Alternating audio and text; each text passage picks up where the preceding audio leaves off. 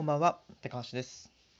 はい、ということでですね、まあ今日は、え金曜日ということで、まあ学校も終わり、まあ土曜日、日曜日は一応僕はお休みになってます。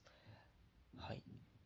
でですね、まあ僕今週はですね、実は10月の25日の、まあ今今週の日曜日ですよね、は、えー僕の誕生日になります。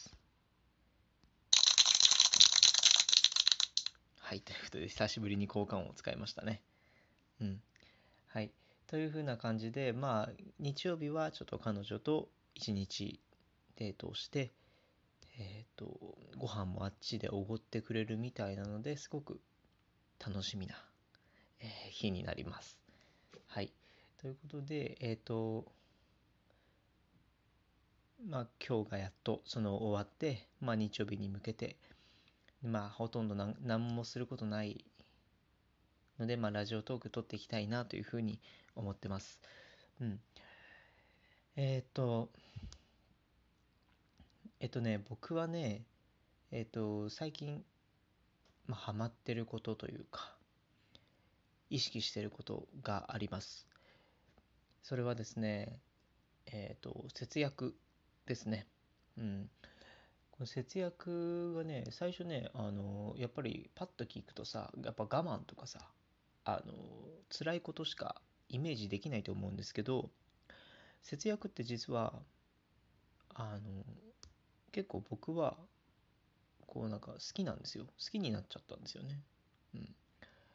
で、まあ、なんで節約しようと思ったかっていうと、えーっとですね、僕実はちょっと野望があって、1億円貯めたいんですよ。1億円。1億ね。うん。その1億円を貯めたくて、どうしても。で、その1億円貯めるためにはどうしたらいいか。ね。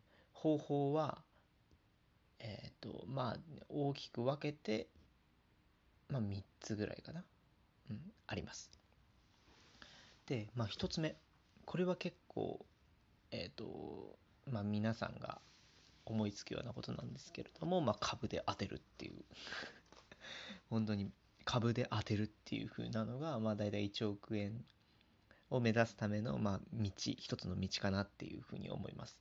でこの株で当てるっていうのはねまああの本当に言い方はねちょっと博打みたいに聞こえてしまうんですけれどもえっ、とまあ株っていうのはもうその国内外のそのね、国だったりとか一つの企業だったりとかに投資をしてその企業の成長を願って投資をしてその配当金をねもらっていくっていう風なのが株だと思うんですけれどもまあねあの株ってさやっぱもともとやっぱ利回りがさ何パーセントとかさあるじゃないですか。でもそのさ例えばさ利回りがさ、まあ、5%も結構まあまあいい方じゃん、うん、でこの5%でその毎年もらって1億円果たして貯まるのかって思うとなんかやっぱり株っていうのはやっぱりこう経済力がないとこうやっぱり大きなお金って生み出しづらいんじゃないかなっていうふうに思ったんですよね。うん、なんで、まあ、最初に株やるのはどうかなと思って僕は株は捨てました。で2つ目、えー事業所得を得ることですよね。で事業所得を得るってまあ何かっていうと、まあ、その事業所得って何かっていうとまあ皆さんがこう思い浮かぶのは起業をするっていうことだよね。自分で事業を立ち上げてその事業から得た所得が自分のものになるっていうふうな感じですね。まあこれもね一発当てるっていうふうに言われることもあると思いますよね。その起業で一発当てるっていうふうに言われることもありますね。うん。でこの起業っていうのはもうもちろんすごくいいと思いますね。自分がやりたいことを、えーとやっていくっていうことなのでまあ普通のサラリーマンよりかは仕事が楽しくなるんじゃないかなっていうふうな想像もありますね。で僕も今その起業するっていうところまあ全然大きくないですよ。本当に今ね月ね45万円ぐらいが平均ね月45万円ぐらいのを稼ぐビジネスを一応やってはいます。まあ、これからもっとスケールアップしていきたいんだけど、まあ、あんまりちょっとね、なかなかそんな甘いもんじゃねえからね、あの、いろいろ多分失敗とかもこれから先あると思いますが、うん。はい。っていう風な感じで、事業所得はもちろん、その、まあ、副業として始めるのにすごく最適かなっていうふうに思いますね。うん。事業所得。うん。って考えると、やっぱり1億円貯める道としては全然いいんじゃないかなっていうふうに思います。まあ、ただ、その事業所得を得るってまず起業しなきゃいけないので、その起業をするのにやっぱり勇気だったりが必要なんですよね。うん、行動力、勇気が必要なんですよね。まあ、僕はちょっと起業できないよっていう人は、なまあなかなかそのやっぱり俺は起業で絶対に稼げるっていう風なマインドじゃないと多分絶対にうまくいかないんじゃないかなっていう風にやっぱや自分でビジネスをやりながら思ってますね。うん。はい。まあ失敗も多いのでやっぱこうリスクがリスクが高いっていうのは一つ目で言った株と同じなんですがこれから話す3つ目のものっていうのは本当にノーリスクで、もしかしたらハイリターンかもしれない。もう最強の、ものっていうのが先ほど言った節約になりますね。うん、で、あのお金を貯めるっていろんなアプローチが考えられるんですけど、まず一つは収入を高くするっていうことですよね。入ってくるお金を増やす。もちろん大事です。うん。で、で、その次、お金を貯める次、その収入の次っていうのは支出を減らすってこと。で、収入を増やすことってそ、そう簡単じゃないんですよ。うん。出世するとか、あの、転職するとかね。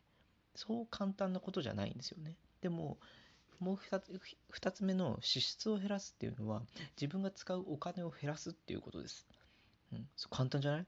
もう本当に身近な例で言うと、例えば僕はそのコンビニとかに入るとする、入るとすると、えっ、ー、と、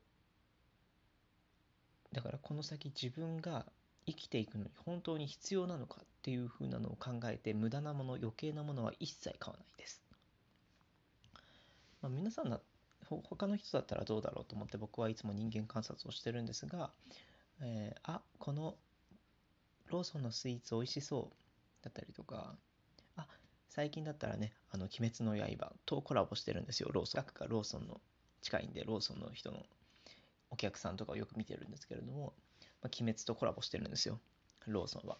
だから、あ、鬼滅とコラボしてるから買おうみたいな。あの、本当にもう、あの、脳死状態で何かを買ってる、いる、いらっしゃるんですけれども うん。だから僕はね、ねそれを見て、あの、やっぱりこう、別に鬼滅の刃とコラボしてる商品を買って食べたとして、別に自分の人生にいいことはないですよね。一瞬、その、一瞬何かを食べて幸せになるだけですぐそういうのっていうのは次の日経ったら忘れちゃうものなんで、何の意味もないんですよ。そのお金、払ったお金っていうのは。うん、むしろちょっと無駄金になってしまうっていう風な感じなんで、ああ、そうなん、そういう無駄金は僕は払わないようにしようと思って、まあ本当に大事なものしかお金を使わなくなりましたね。うん、例えばね、今日僕ね、あの、学校から帰ってきて、えっと、まあ少し用事があって、ローソンの方に行ったんですよ、近所の。その時にね、僕ね、金曜日ってね、どうしてもね、こう週の終わりじゃないですか、その学校の終わり。なんで、あの、どうしてもコーラが飲みたかったんですよね。うん、コーラ。コカ・コーラ僕大好きなんですよ。やっぱあの炭酸のすごい爽やかな感じが。でも、コーラっていうのは、まあ大体、あの、コンビニで言って、コンビニだと150円ぐらいするんですよね。150円ですよ。うん。150円。だからまあそうね、毎週僕がコーラを金曜日に飲むとしたら、まあ大体600円ぐらいですね。うん。600円ぐらい。600円の支出かって思ったんですね、僕は考えながら。1ヶ月でね。1ヶ月で600円ってみんな大したことないと思うかもしれないんですけれども、600円あったらだってさ、あの、小さい本買えますからね。まあ、どっちが価値あるかっていう風なのを考えてもらえればいいと思います。で、僕はそういうものを、その、お菓子とか嗜好品とか買うときにはいつも意識してますね。うん。うん。なんでやっぱこういうあの支出を減らすっていうところから1億円の道が始まるんじゃないかなっていうふうに今日思ったえー一日でした。そのコーラを買うか買わないかっていうとてもくだらないことなんだけれどもね。うん。あ、もちろん買ってませんよ。うん、もちろん買ってません。うん。で、多分買わなかったこの悔しさ、あ、飲みたかったなっていう悔しさも、買ったその喜びっていうのも多分寝たら忘れるんですよ。うん、一緒。一緒なんです、結局は。なんで、えーコーラを飲んでる時間を自分の将来の大事なことに当てるっていう風なのでこう将来の将来ね自分がやりたいことに専念できる自由になるために今自分は自分でコーラを買わないっていう投資をしたっていう風な考え方で僕は最近生きているという風な感じです。うん、はい。まあそうね、えっと、ちょっと長、ちょっとね、今最近ハマってるからね、これ話すとキリがないので、まあ次のラジオトークだったりとかで、えーお話ししたいと思います。えっと、まとめますと、まずその1億円、まあお金を貯金たくさんするために大切なことの3つ。1つ目は株とかで一発当てる。まあ株とかはまあちょっとあの資本がないといけないので、最初に取り掛かるのにはちょっと不適切ですよね。で、2番目、事業所得を作る。これは副業として、まず簡単なことから、自分の得意、できそうなとこから始めてみるといいと思います。で、3つ目は節約。で、節約に関しては、もう本当に多分全員やった方がいいなっていう風な感じですね。嗜好品を買うのを特に、えっ、と、抑えるっていう風な、僕みたいな考え方でも何でもいいけれども。うん。っていう風なので支出を減らしていくっていうことがやっぱりこうお金を貯める上で大事なんじゃないかなと思いました。それでは、えーまたお会いしましょう。